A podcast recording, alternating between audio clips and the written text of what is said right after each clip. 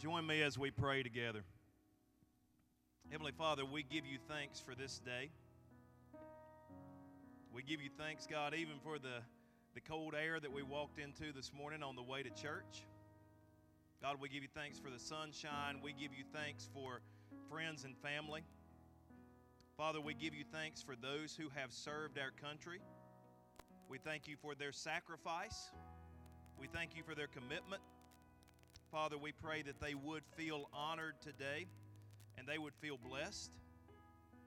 And Lord, we thank you that you call us to be soldiers of the cross.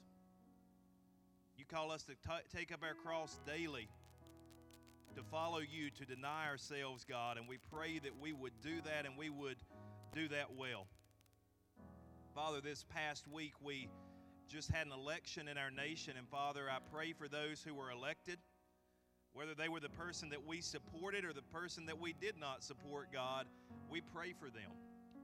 We pray for godly men and women to lead this nation forward so that it can be an outpost for liberty and it can be an outpost for the gospel to go forward, God.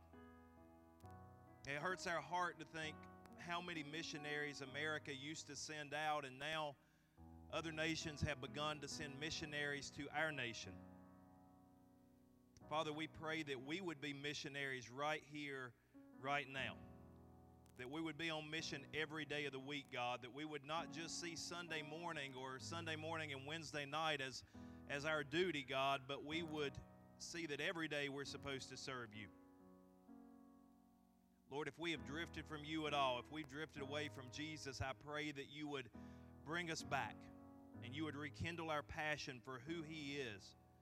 You would rekindle our passion to take His good news forward in this world, God.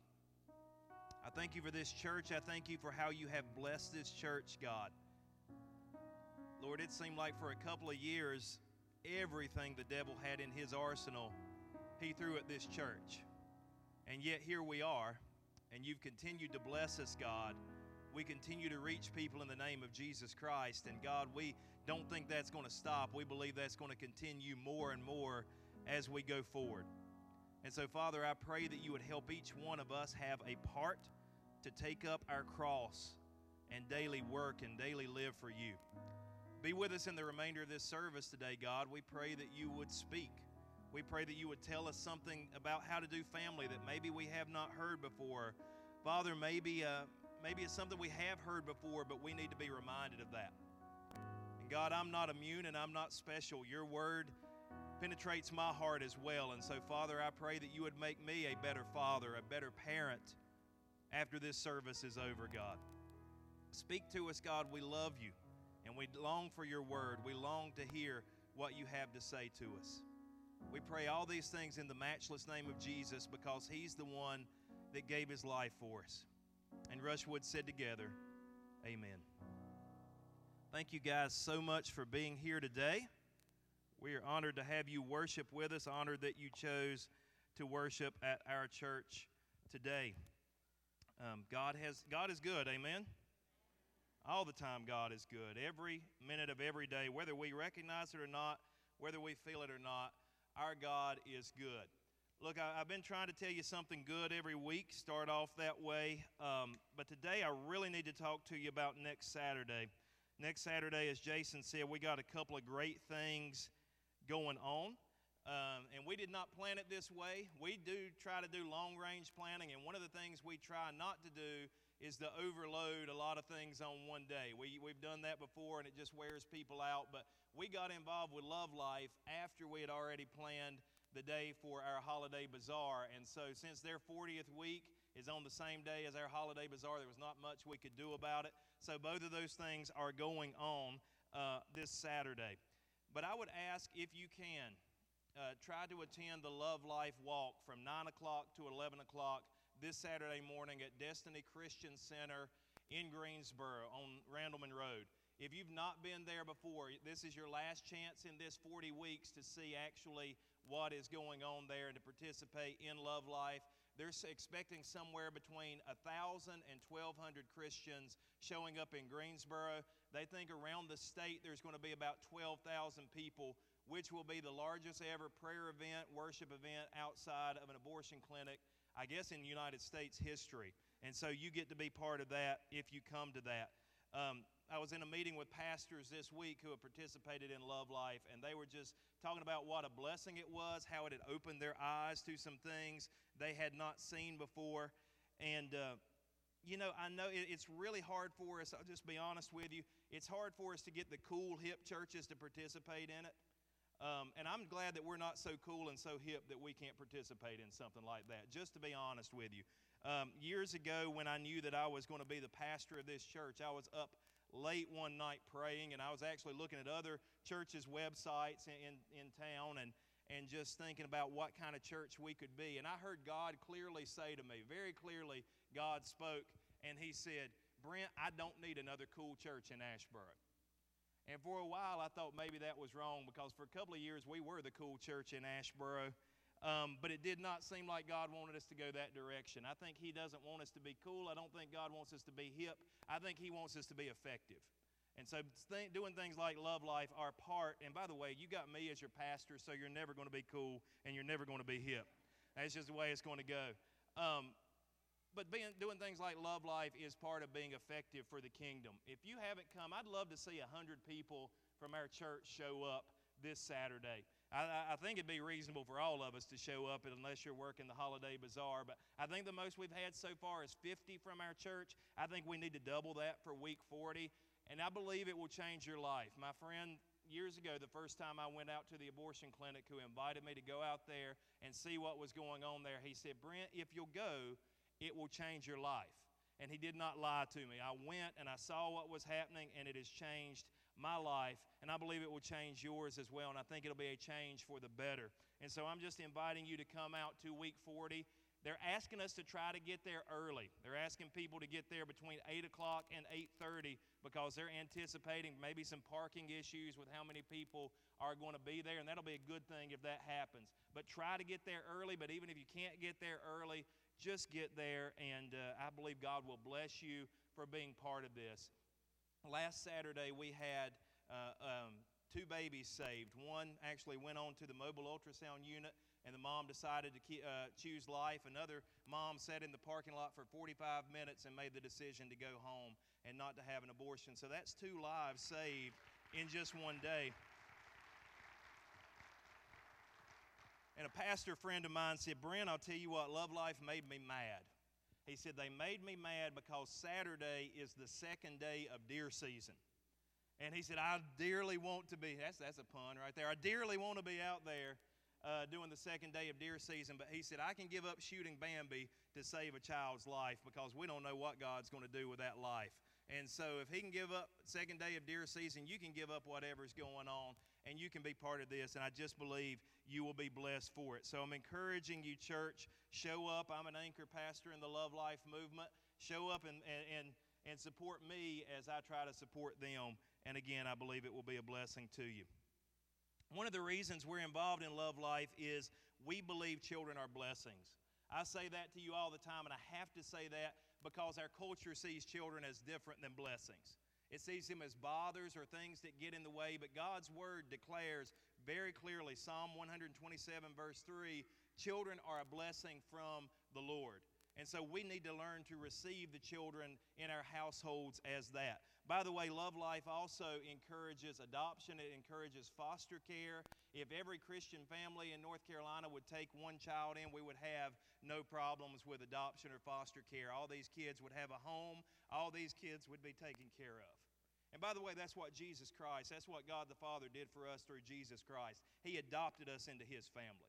He brought us in when we were lost and when we had uh, no place of our own, no home of our own. He took us in to His home. But we believe that children are blessings. And last week we talked about God's word for children. There's two words for children, two main words that kids need to key in on are honor and obey. Honor and obey. As in regards to their parents, honor and obey their parents. In fact, God judges a child's righteousness, I believe, first of all, of course, based on if they know Jesus Christ or not. But the second thing I believe God judges a child's righteousness on is do they honor and obey their parents? That is, that is their job. That's what they have to do. And basically, it takes all the pressure off of the kids. The kids don't have to make their own decisions. They don't have to do their own things. They just honor and obey their parents. They just follow the mom and dad that God has given them. And by the way, God gave none of us perfect parents. I talk about my parents a whole lot, and they were great, great Christian examples. I was super blessed to have them as parents growing up, but they weren't perfect. They weren't perfect. They didn't make all the right decisions. Sometimes they may have spent a little too much time at work or talking about work after work or whatever. They weren't perfect. Only God the Father is perfect, but God has given us good parents. God has given, if you grew up in a Christian home, you should honor and obey them um, a, as a way to show honor to God, as a way to love Him, and as a way to follow His, uh, his blessings. But today we're going to talk about the role of parents in raising children. And so the title of my sermon is Parenting for Dummies, and it is subtitled Don't Worry, We're All Dummies. Kids don't come with an instru- instruction manual. Kids don't come with a way that you know how to raise them automatically. You have to learn this thing. You have to grow into this thing. My wife and I have four kids. Our first son is one of the best behaved kids that we have. He's always wanting to do the right thing. He's a good kid. But I was harder on him than any other kid that we've had because he was the first one. And by the way, I was teaching middle school at that time, and I said, My kid will not grow up to be like these kids I'm teaching. So there's going to be a difference here. And so if I had it all to do over again, I would have backed off on that a little bit, and I wouldn't have been as hard on him as I was at first. Our second son, he's a different story, man. He, he likes himself, he's full of himself, and, he does, and he's a great kid but he's a completely different story. But when he was when he first came into my life, I was so busy. I don't hardly remember the first two or three years of his life because I was so busy doing seminary, teaching, pastoring a church. I was so engaged that I missed a little bit of that. So I learned with my daughters who are our two youngest, to take a little more time with them and enjoy a little bit more of their growing up, and especially when they were small, to be engaged and involved. So we learn as we go, is what I'm trying to say. You don't know everything, you're not going to do everything correctly, but God's Word speaks to ways that we can raise children in a way that they will ter- have a better chance of turning out to be Christians when they grow up and following God. God's Word wants multi generational faithfulness. In other words, the, grand, the great grandparents, and then the grandparents, and then the father and mother, and then the kids, and then their kids, and on down the line. Multi generational Christian faithfulness. That's what we need to see produced in our families, and God's Word gives us some clues as to how to make that happen. By the way, I wasn't going to tell this story but my little one right now, she's a little bit under the weather, so my wife is home with her. And so my wife isn't here today, so I'm going to tell this story. Don't anybody tell her. Actually, she'll watch this online later. I know that she will. But just to show you how crazy it can get with kids sometimes. And some of you have probably heard this story before. But for some of you who haven't heard this story, I think you may enjoy it just to show you how crazy it can get even around the pastor's household. A few years ago, let me set it up this way a few years ago, my wife was under the weather. She wasn't feeling very good, and she needed to take some medicine. And so she said, I'm going to go into, and some of you are laughing because you've already heard this story. But my wife goes into the kitchen and she says, I'm not feeling good. I think I'm going to take some medicine, you know, and, and, and try to help me get over this. And so she goes in the kitchen and all of a sudden, emanating from the kitchen, I hear the worst sound I've ever heard come out of my wife in our entire time together. She is gagging, she is spitting, she's, ah, I mean, she's just going. My wife doesn't do things like that. Actually, I'm the one with the weak stomach in the family. Yeah, I can handle sights all day long, but smells, nah, I'm not so good with that. I have a weak stomach. My wife has a pretty good stomach, but she is sputtering and she is spitting and she is gagging. And she goes into the bathroom and she's washing her mouth out with Listerine. And I mean, she's just, something crazy has happened. Well, let me tell you what happened there. I don't know how it is in your house, but if we go to the store we'll buy some, some drinks. You know, we, we usually try to drink water as much as we can, but we'll either buy some sodas or we'll buy some juice or something like that. And that stuff disappears so quick. I've even gotten there where I hide this stuff. We go buy it, and I've got a hiding place. I'm tell Julie, I'm like, look, I got some diet drinks. I'm going to go put them over here. Don't tell the kids. Just slip you one if you want one, but don't tell them where they are because I buy it and I'm like, this will last us all week. And I come back home after going to work and they're all gone. And so, anyway, we hide the stuff sometimes. But anyway, drinks just disappear. And one of the reasons drinks disappear is kids get a cup and they pour it almost all the way full. Uh, to filled, and then they take just a sip of it and they sit it around and they don't ever touch it again. And it sits there and it either the fizz gets out of it or it goes bad or it gets old or whatever. And so they waste drinks out like one sip. I'm like, what are you doing? But anyway, so that's the way they do things. And so I don't know, when our kids were younger, we were on like an apple juice kick. We bought apple juice like every time we went to the store. And so they would do the same thing. They would take the cup and they would fill the cup up about three quarters of the way, take one sip, let it sit there, let it spoil, and they have to throw it out. And then we had to go back to the store and buy more apple juice. And you know, I don't know how you dads are, but I'm the one that watches the money in the family. I'm the one that's worried about every penny. I feel like I'm the one that has to make the economic car of our, our family go, you know? Um, usually there's a spender in the family. Usually there's a saver in the family as far as the couple goes. I, am the saver. I'm the one that, that tries to do that sort of thing. So, anyway, saying all that, I, I went into my son Aiden's room. I think Liam had already moved into that room with him at that point. But anyway, I go in there, and here is this massive cup of apple juice and it's just sitting there and it looks like only a sip maybe has been taken out of it and i'm like i am tired of this. I don't care how old this apple juice is. I'm going to put it in the refrigerator and they're going to drink it again later because i am tired of buying apple juice. And so i took the apple juice and i put it in the refrigerator and it sat there for a couple of days in our refrigerator. Well the apple juice that's what my wife had decided to use to take those pills that she was going to take. Except something had happened that i didn't know about and she didn't know about our son Aiden had watched the movie Monster House. I don't know if you guys, it's a kid's movie. It's nothing really super scary, but it's about a house that basically is a monster and it eats people and all this sort of thing. So Aiden had watched that one night before he went to bed. And as he laid in bed after watching Monster House, he had two thoughts. And the first thought was, I really need to use the bathroom.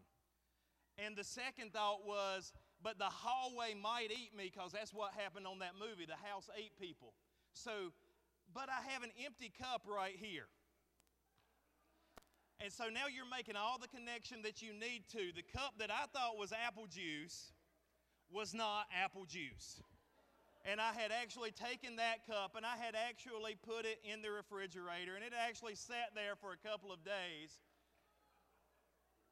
And that's what my wife decided to gulp down to take the pills that she was going to take for being under the weather. And yes, so what I heard from my wife was, I drank pee. That's what that's literally what I heard from her. That's just to tell you how crazy it can get raising kids. And yes, that's in a pastor's household. Yeah, we still it still goes crazy. So anyway, guys, don't tell my wife. I know she's going to watch this online and be like, I can't, she's I can't believe you told that story. That's what I'm going to hear. Yes, I told it, darling. I'm sorry. When you, I'm sorry. Okay the, the world of parenting is wild and woolly. But into that, God's word enters and gives us some advice about how to parent. Ephesians chapter 6, verses 1 through 4. Ephesians 6, 1 through 4.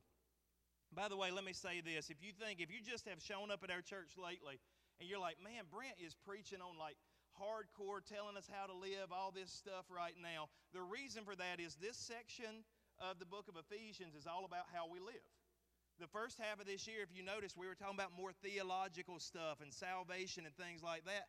But the book of Ephesians shifts after chapter 3 when it gets into chapter 4 through the end of the, chap- uh, end, end of the book.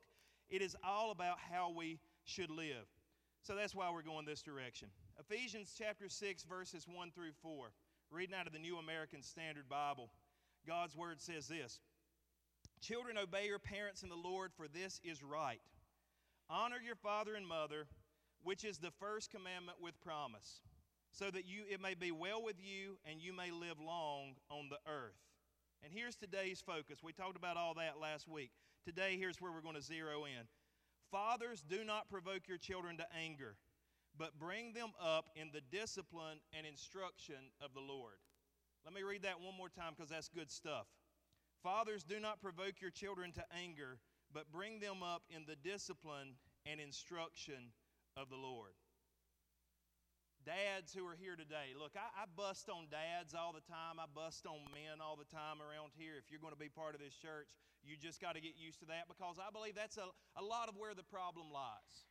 A lot of where our problem lies in our churches, in our culture, is because men have forgotten how to be men. Men have forgotten how to step up the way they need to step up. And so the women have had to step up, and they're doing a great job oftentimes in the households and, and in churches and in, in the business world and everything else. Women are doing a great job, but God did not design it for the women to do everything by themselves. Ladies, can I get an amen right there on that? God designed it for the men to step up. And, and I know why this has happened. We live in a culture that constantly degrades men. We had the feminist movement out there, and there were good parts of the feminist movement. I believe in equal rights and all that sort of thing. But now the, the scale is kind of tipped, and now it's men are stupid, men are no good, men are oppressors, men are this, men are that, when naturally men are supposed to be protectors. Men are supposed to be providers. And oh my goodness, men are supposed to be leaders. God calls that all of that out of men and, and we're just not stepping up and we're not doing it. So, guys, I'm tough on you, and I'm, I'm not going to really apologize for that. I'm to, and I'm tough on you, and I'm tough on myself because I grew up in this same soup. I grew up in this same culture. I grew up in this same mess. I mean, imagine the guys, we're talking about Veterans Day. Imagine the guys who stormed Omaha and Utah Beach on June 6, 1944. And these guys were like 18, 19 years old facing down the barrels of machine guns out in the open, but they, to try to, uh, tr- try to expand freedom and to try to push back tyranny, these guys laid down their lives. I mean, those were men, and they were only in their late teens. We don't have a lot of guys like that anymore, and we need that. So, guys, I, I, if I'm hard on you, no, no apologies here. I think we need to be talked to this way in this day. But I get on dads a lot, so I'm not going to spend, don't worry, I'm not going to spend the rest of the sermon today getting on dads, but I am for just a little bit here. So give me just a little bit here because fathers are important. And notice this scripture is addressed to fathers. It's not really addressed to parents, it's addressed to fathers. Fathers, do not provoke your children to anger, but bring them up in the discipline and instruction of the Lord. Fathers, dads, listen to me, dads. Listen to me, men. If even if you're not a father yet, you probably will be one day. Listen to me, guys. You have a unique and a special role to play in your children's upbringing. You have a unique and a special role to play in your children's upbringing. People nowadays say, look, two women or two men can raise kids just as good as a man and woman. No, they cannot. Because children need a fatherly influence and they need a motherly influence. That is the optimum way for a child to be raised.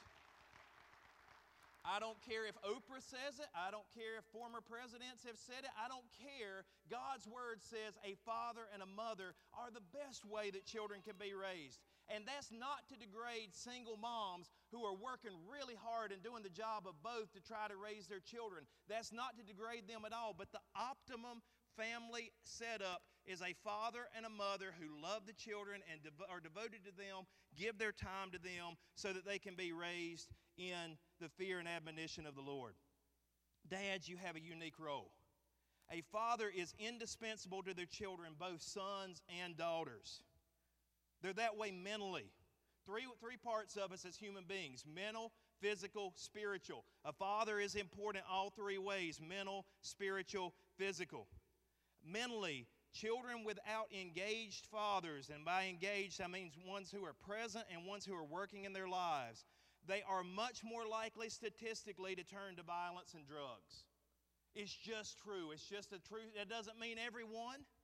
Not every single child that grows up without a father is going to end up that way, but the, the vast majority have a greater chance of ending up in violent situations or in drug abuse situations because they don't have a father present in the home. Throughout history, if you'll study the great atheist, the great atheists of history have one thing in common. They either had absent fathers or abusive fathers, fathers who were not good to them. Almost every great atheist, if you'll look into their lives, you will find that dad was not present in a positive way in their lives. And so that, that image they projected onto God of an absent father, of an abusive father. And so that, that's one of the ways that a father's touch, a father's love can actually change a child for the better. And I guess that's more spiritual, and we'll get back to that. Physically, this is, a, this is, a, is an amazing thing. When I found this out, I, I, I couldn't hardly believe it, but you can do the research yourself and you can find out that this is true. dads being present and dads being engaged have an effect, a physical effect on their daughters. Physically, girls with fathers in the home who are engaged in their lives tend to go through puberty later than girls with absent or uninvolved fathers. Why is that? It's like the presence of the dad, and I think it's even scientifically like a chemical type situation, but it's like dad says, I'm here, I'm present, you don't need to leave this home, you don't need to form your own family. I'm here, you're safe, you're good. And so, physically, actually, most of the time, not always, but most of the time, girls who have fathers who are present and engaged will actually go through puberty later than girls who have dads who are not as involved. There's actually a physical, biological response to a father being present in the home. Isn't that amazing? Isn't that, I mean, that, that blew my mind when I first found that out. Spiritually speaking, children of both sexes tend to worship more like their fathers than their mothers. Boys and girls, dads, when we worship, when we sing on Sunday morning, if you stand there and you're like, mm, looking around, never going to raise your hands, never going to sing out, never going to be engaged, that communicates something to your children. That communicates to them, you know, dad's not really into this whole God thing. Dad's not really into praising God very much. There must be something wrong with this because dad is not engaged with it. I remember my dad growing up when we would sing and we would sing out of the hymn book, and dad taught me how to go line by line and sing out of the hymn book. And no, we're not going back to that if anybody's wondering, but that's how I grew up. And we would sing, and my dad taught me how to sing. And I remember my dad would sing out. I could hear his voice. I could hear him standing beside me singing every single song that we sang. He would sing out and he would sing to God. And once in a while, he would get blessed and tears would roll down his face. And once in a while, he might raise his hand and praise God. And so, in a large part, I learned to worship God by watching my dad. Dads, don't just let mom sit there and do all the worship. Don't let mom just sit there and do all the praise. Get engaged because it teaches something to your children that mom can't teach by herself. In the Bible, God speaks about concern for the fatherless. He never says you should be concerned for the motherless. He always says you should be concerned for the fatherless. It's very interesting. In the book of Malachi, which is the last book of the Old Testament, in the last chapter, in the last verses of the Old Testament, it is predicted that Jesus is coming. And Malachi says Jesus is coming to turn the hearts of the children to their fathers and the hearts of the fathers to their children, or else the land will be struck with a curse. Right now in our land, I believe we have a curse that has come against us because we do not have fathers who have their hearts turned toward their children, and we have children who don't have their hearts turned back toward their fathers. And for the biggest part, it's not the children's fault, it's the father's fault. So important. We learned this from Love Life. 80% of women who have an abortion say they would not have gone through with it if the father of the baby had been willing to be there for them, to be engaged in their lives, and to support them. 80%. So it's a father's problem. It's a father's issue as much as it is a woman's issue. What does all this mean? It means dads, dude, you need to get engaged. You need to get in the game. Quit sitting on the sideline and watching mom do all the work. Quit sitting back and just, just letting the women do all the work. You need to get involved. We can tell you in church leadership, it is hard to get men to step up and do anything. The women are leading the way oftentimes. Look, in this church, gentlemen, we need you to step up. We need you to speak about God. We need you to tell people about how great your church is. When the men step up, things flourish. When they don't, things are always hindered. Dads, we need you to step up. Step up your game. And I'm done. I'm done picking on dads for right now. But we need to say that and we need to understand that we need men to be engaged.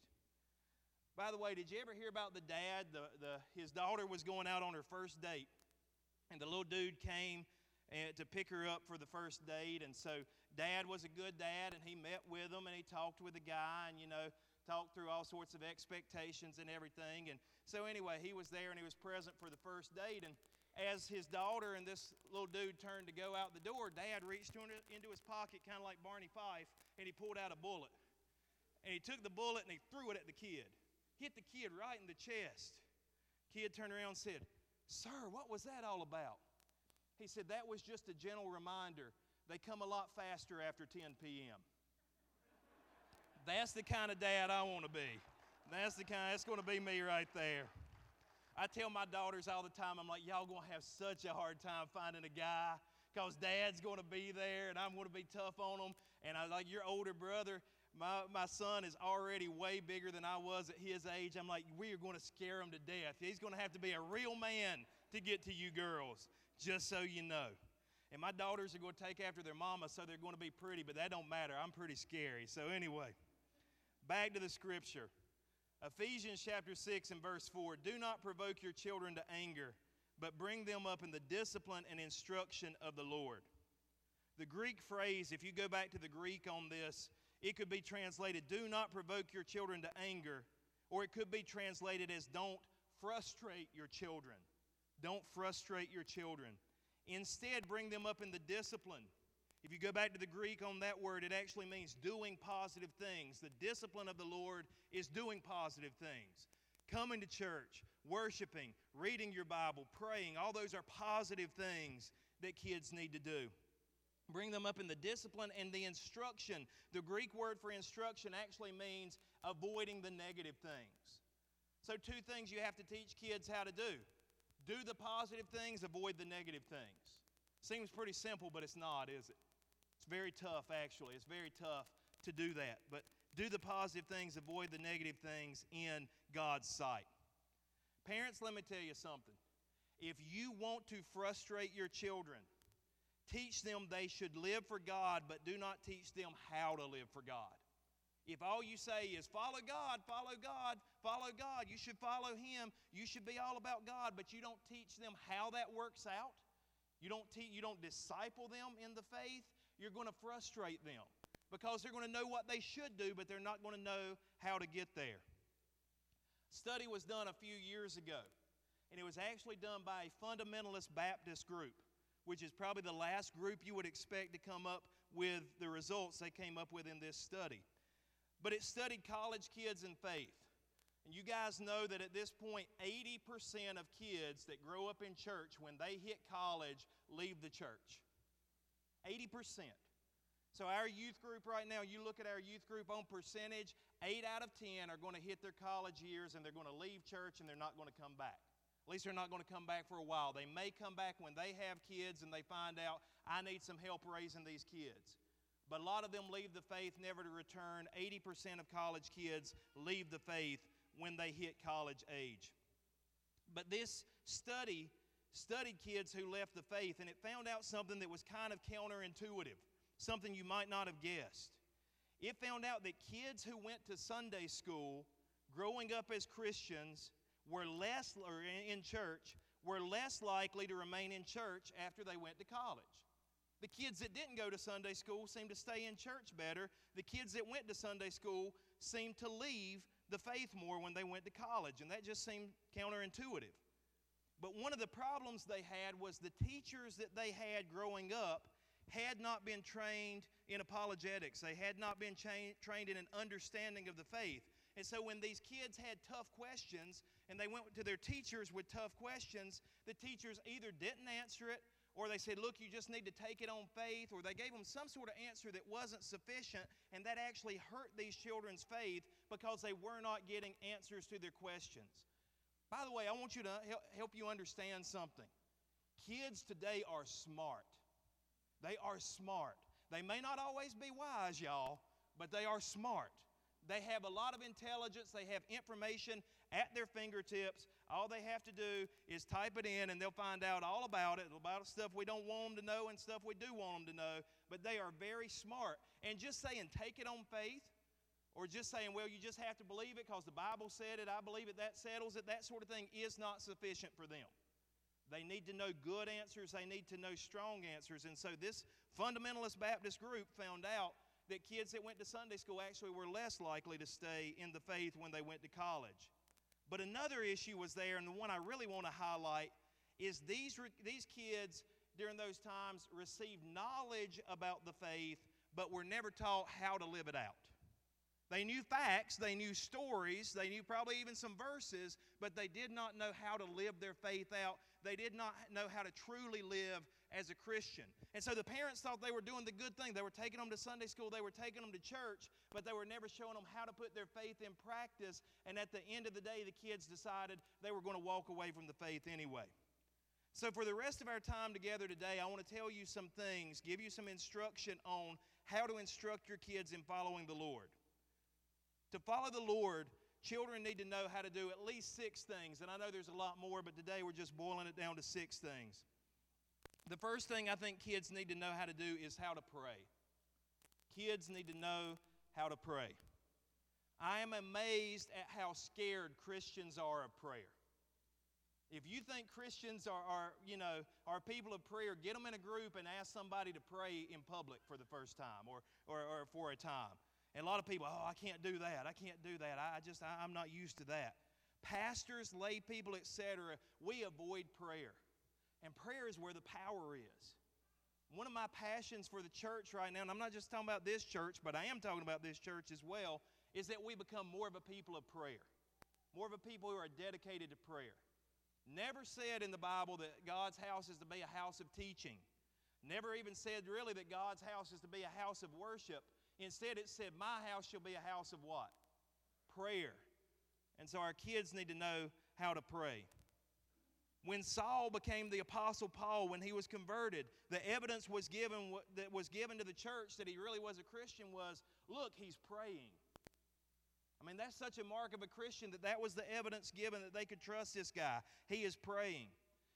In the Old Testament, we find moves of God are usually precipitated by one person praying to God, somebody like Moses or, or, or somebody like Daniel. They pray and God moves. But in the New Testament, it's when God's people get together that prayer actually moves God's heart and something happens. I think it's because we're now the united body of Christ, and He loves to see His children pray together.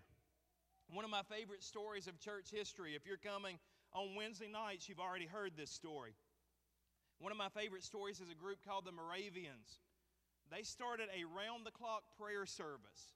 So that meant in their church or, or in, their community, they had somebody praying 24 hours a day, seven days a week. So there was no break in it. Somebody would stop praying, somebody else would come in and start praying.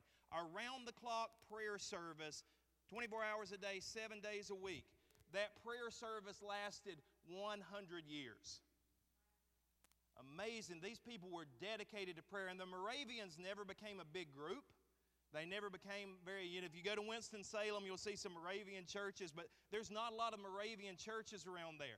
But after praying for 100 years, the Moravians met up with a guy named John Wesley. And uh, in a ship, a ship that was in the middle of the storm about to sink, he saw that they were singing songs of faith, and he who was the chaplain of the ship was scared to death. And he said, I want what they've got and he got what they had. He had a true encounter with Jesus Christ, and out of that came the Methodist revival that touched the entire world. Don't tell me the hundred years of prayer around the clock didn't have something to do with that revival breaking out. God used the very people who had done that to touch somebody else, and He touched the entire world. Prayer is so important. You need to teach your kids how to pray. If nothing else, and I've told you guys this before, but it bears repeating, at least once a day, at least before you go to bed at night, get the whole family together and take turns praying. Mom and dad, don't you be the one that always prays. Have your kids pray too. My kids know how to pray. I'm not tooting my own horn, or my, my wife and I, we're not tooting our horn about that, but it's just that every night that has become part of our routine. And if we forget it, they'll come to us and say, Dad, Mom, aren't we going to pray? We haven't prayed yet. Whose turn is it tonight? And the only one that's off the hook right now is the little one because when we ask her to pray, she always prays over her meal. Whatever, you know, how, however that goes. But, but the rest of them have to pray. Teach your kids how to pray. Second thing you need to do with your children to help them follow the Lord is teach them to feed themselves on God's Word. Yes, they need to know how, they need to have a Bible reading plan and they need to be reading the Bible. That is true. But you also need to teach them the basic principles of Bible study. How do you study the Bible? How, what do you underline? What do you circle? You know, and if you don't know that, guess what? There's all kinds of books out there. Get one, buy it, learn it yourself, and teach it to your kids. because your children need to know how to feed themselves on God's Word. hear people all the time say, I left that church, I wasn't getting fed. I kind of get that. I can understand that sometimes in some situations, but you know, it's not primarily my job to feed you. That's my job for about an hour on Sunday morning, about an hour on Wednesday night. That's my time to feed you. The rest of the time, it's time for you to feed yourself. Go ahead and t- eat two physical meals all week and see if you don't get weak. See if you don't have, see if you're not powerless. If all you're getting on uh, a weekly basis is me talking to you on Sunday morning and me talking to you on Wednesday night, that's not enough. You need to learn how to feed yourself on God's Word, and you need to teach your kids how to feed themselves on God's Word. And whatever you need to do to make that happen needs to be done. Simply needs to be done. Get it done. Make it happen. I left the church, I wasn't getting fed. That's oftentimes a cop out. Your kids need to know how to feed themselves on God's Word. Number three, you need to teach your kids how to praise God corporately. That means with everybody else. That means in, in, in the connection with God's people. Teach your kids how to praise God corporately. Teach your children how to worship with other Christians. And one of the things that several times a year we will have where everybody comes in here and worships together. We won't have any Rushwood kids on certain days. And we always have certain families that's just like, well, they're not having Rushwood kids. I'm not showing up. And that always kind of breaks my heart on one hand, kind of makes me mad on the other because I'm thinking, you can't spend an hour with your kids worshiping four or five times a year when we all come together. But anyway, we do that so we have your kids at least have some experience coming in here and worshiping God together with you, and they need to learn how to do that. One of the simple things you need to teach your kids during corporate worship is how to pay attention. My mom and dad did it this way. When I was real little, I came into service with them. They gave me a coloring book and some crayons. Now that might look like an iPad. I don't know. But anyway, they gave me that, and I used it when I was little. And then I remember one day they said, You're old enough to stop doing that now, snatch. And that was the end of it. They took it away from me and never had it again. Learn how to sit there, learn how to be quiet, learn how to listen to the pastor or sing with the worship team or whatever is going on. Pay attention during service. We didn't get to mess with each other. Anybody's mom or dad have the look in church? Like you started acting kind of crazy and they just snap over and look at you, and then your soul died and you got quiet, right? I mean, I don't know. Maybe I'm the only one. Teach them to pay attention. Here's something teach them, don't get, teach them not to get up and down during service all the time. You don't have to pee five times during service. I don't care even if you are. If you, you're sick, if, if you, got a, you got a medical condition, if you got to get up and down five times, use the bathroom during service. We were not allowed to do that. My mom, I'd say, Mom, I need to use the bathroom. And my mom would say, You should have done that before service started. You sit right there. You had to learn how to hold it in church. Now, I'm not saying, you know, but, but five, getting up four or five times during a worship service, there's no excuse for that. Sit there, pay attention, do what you need to do before or after service. That's the way we were taught, and I think it was good teaching. Another thing that they need to be taught is to sing when everyone is singing. I learned a lot of my theology by singing. I still remember the songs I grew up on and some of the, the lines from those songs and the things those songs were teaching me because I had to sing. If, if I wasn't singing, my dad would say, Why aren't you singing? We're singing right now. Get your hymn book out, sing. Now it's on the screen. Look up at the screen, sing. It's pretty simple. Even John Wesley had rules for singing during service, and I think they're good rules. I've kind of paraphrased them, put it in modern language a little bit, but here's what John Wesley taught his congregations about singing during service. The first thing he taught them is learn the songs your church sings. I hear people say, Well, I didn't sing that song because that was a new song. We've done that thing seven times. You should know it by now. You should be singing along with it. How long does it stay new? I, I had a woman one time, she hated she hated uh, worship music, hated new music and everything. And she came to me and she's like, We just don't sing anything but these new songs.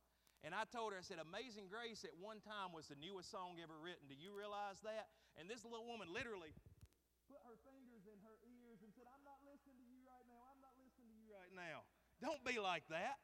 Learn to sing what is being sung. Number two, church people can be crazy. I'm just telling you. I'm just I know y'all ain't, but some are.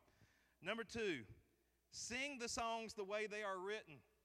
You ain't Beyonce. Quit going on runs and stuff like that. Sing with what everybody else is singing. Number three, sing every song your church sings.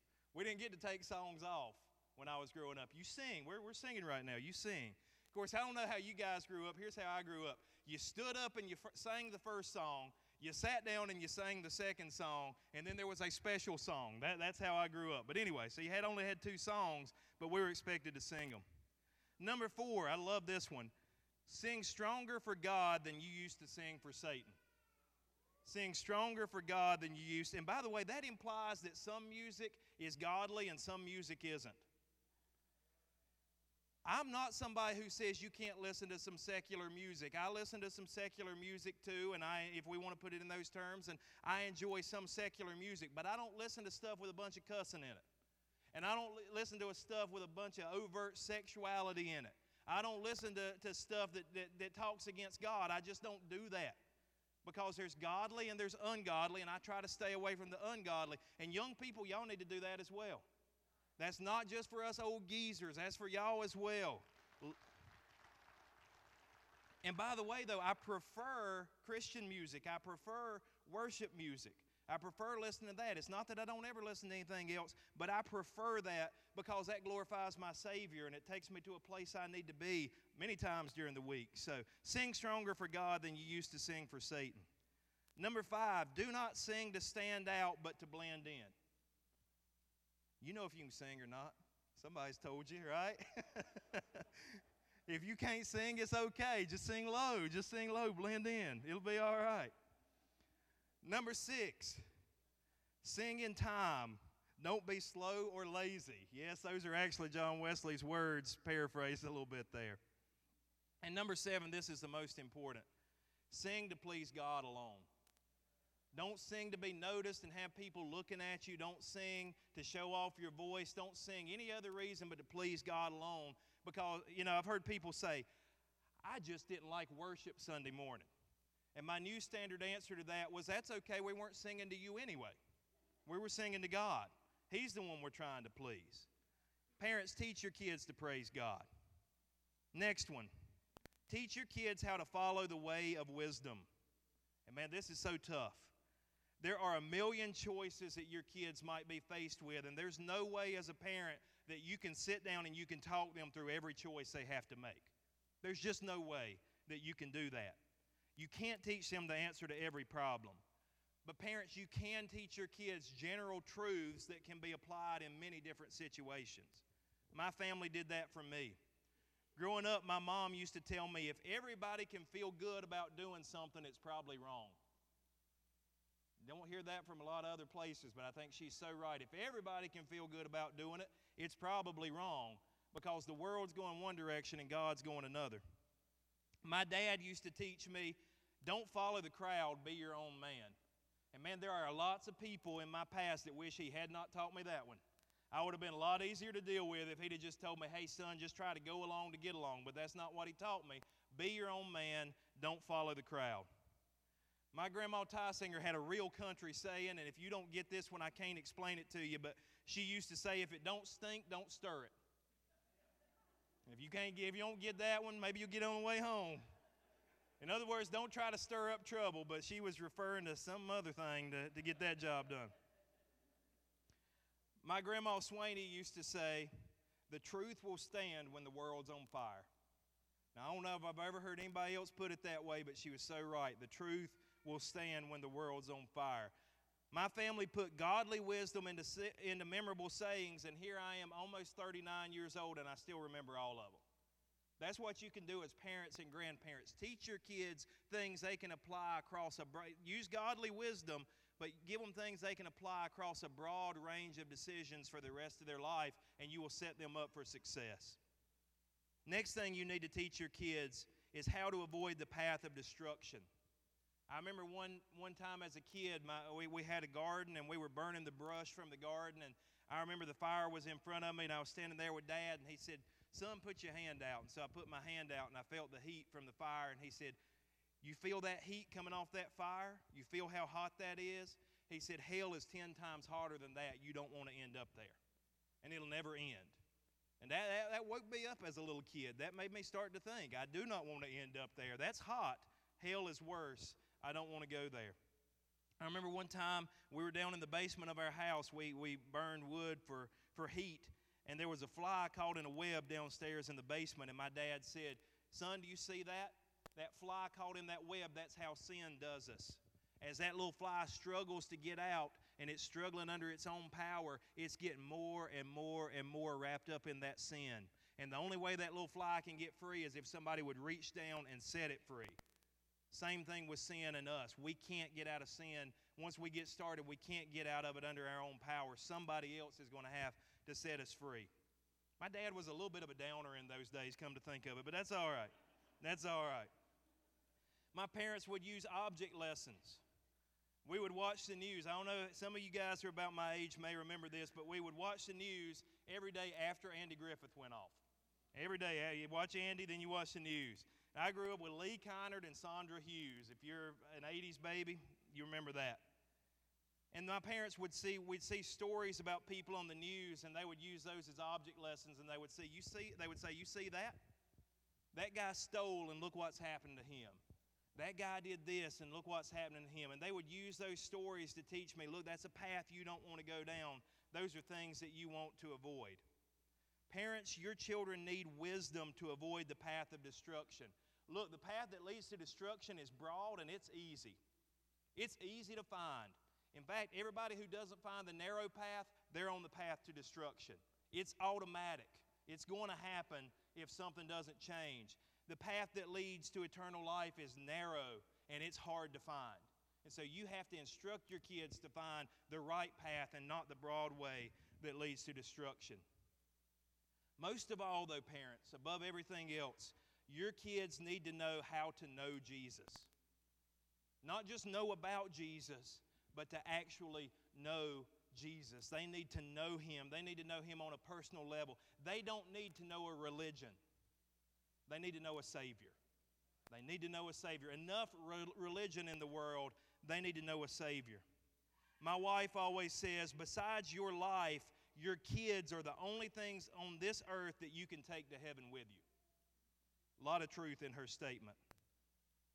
My wife and I, when our kids get old enough, we will ask them point blank questions about salvation. We'll ask them if they understand how to follow Jesus. We'll ha- ask them if they understand what salvation is all about. We'll talk them through repenting of their sins. We'll talk them through accepting Jesus. At an early age, we try to do this. A lot of times people say, Well, do you think they really understand it all at that age? No, I'm 39 and I don't understand it all. Almost 39 later this month. I don't understand it all yet either, but they understand enough. And if they understand that Jesus loves them, that He died for their sins, that they can turn from their sin, which is breaking heart, God's heart, and turn toward Him, that's all they really need to know to accept Jesus and to begin following Him. And then we and then we talk to them about baptism and we talk to them about what that means. And there may come a point in my kids' life because we talk to them about God so early, maybe in later years they'll discover they need to rededicate their life to the Lord. They've learned more and they need to rededicate what they have learned to the Lord, and that's fine.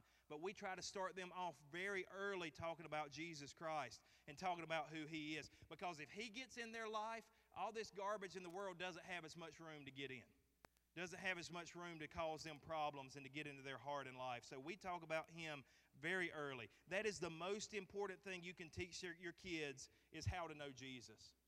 Mom and dad, if you have not talked to your kids about their salvation, if you have not talked to them about their spiritual life and where they are with Jesus, you need to do that.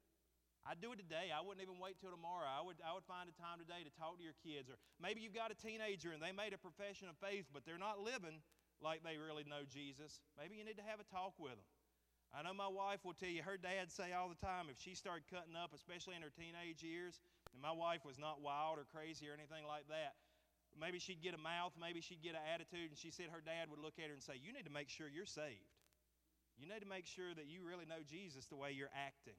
And she said it made her check up many times where she was with the Lord and how she was walking with Jesus Christ. If you love your kids, that's the best gift you can ever give them is Jesus.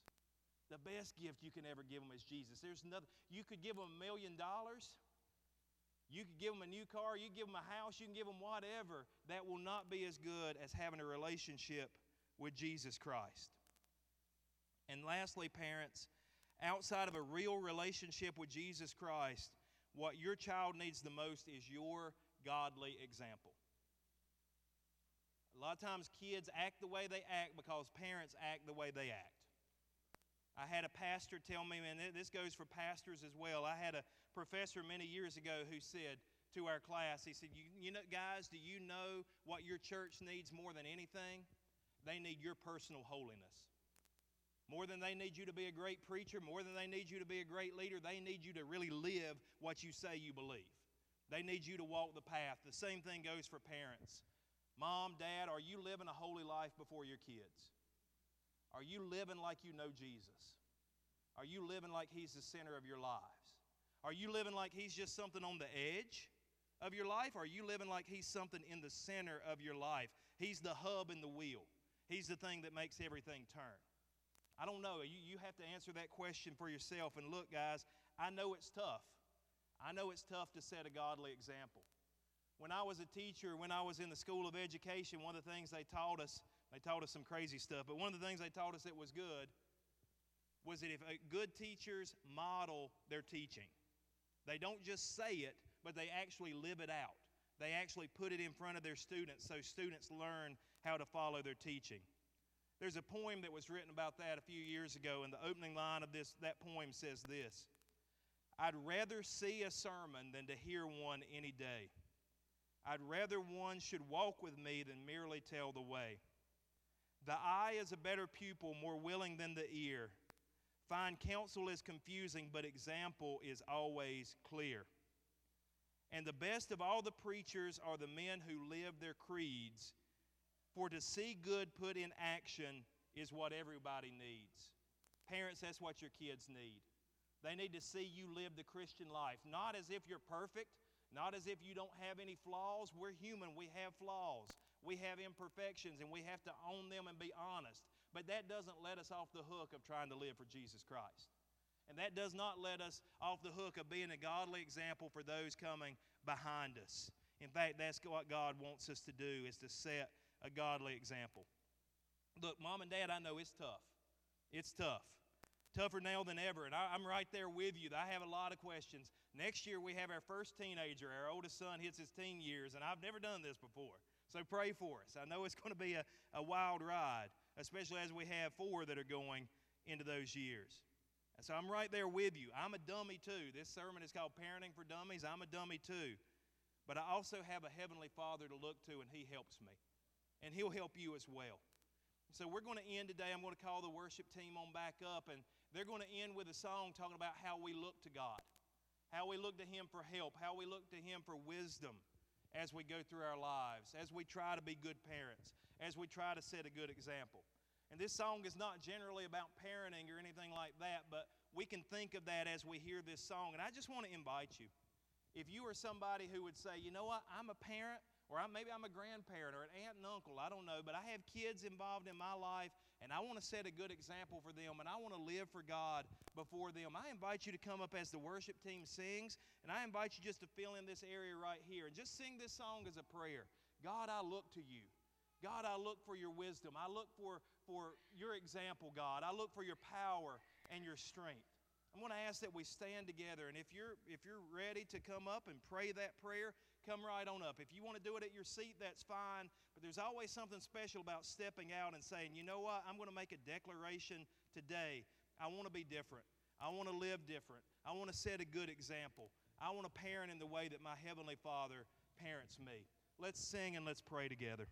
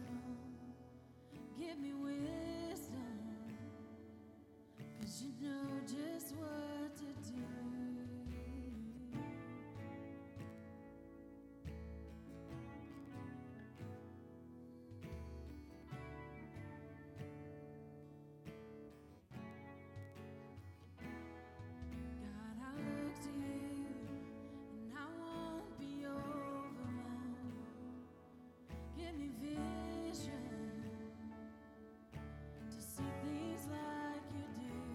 God, I look to you. You where my help comes from. Give me wisdom.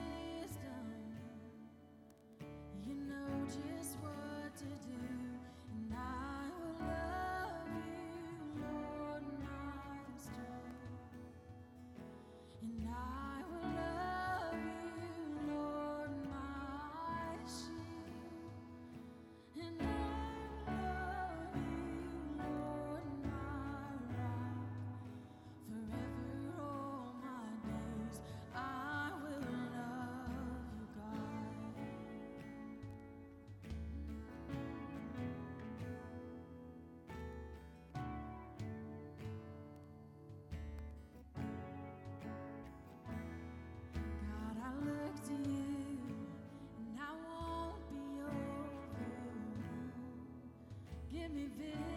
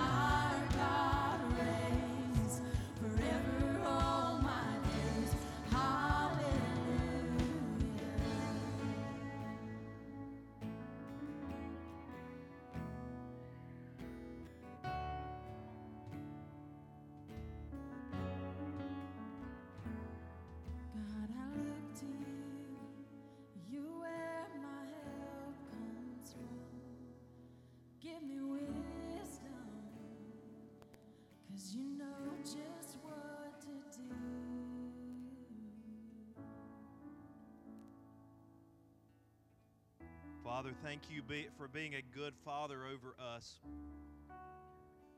Thank you for loving us when we were unlovable.